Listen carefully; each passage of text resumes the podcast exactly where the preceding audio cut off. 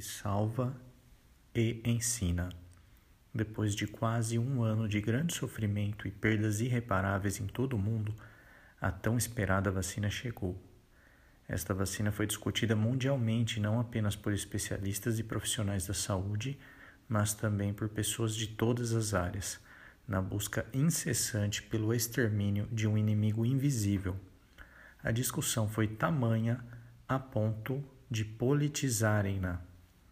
Muitas pessoas passaram a defendê-la, enquanto outro grupo de pessoas, a princípio, se mostrou contrário conforme a opinião do seu governante predileto, criando uma divisão, dando características políticas e ideológicas à vacina, esquecendo-se de um detalhe maior: dois pontos, a vida.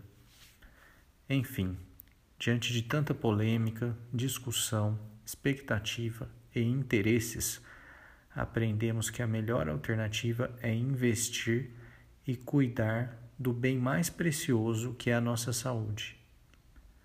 Esta campanha de vacinação será a maior da história.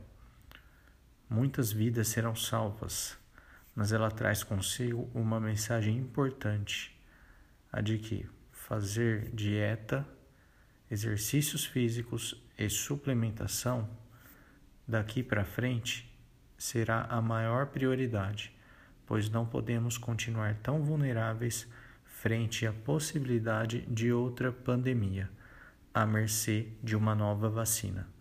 Eu sou o Dr. Rafael Porto, especialista em cardiologia clínica e prática ortomolecular.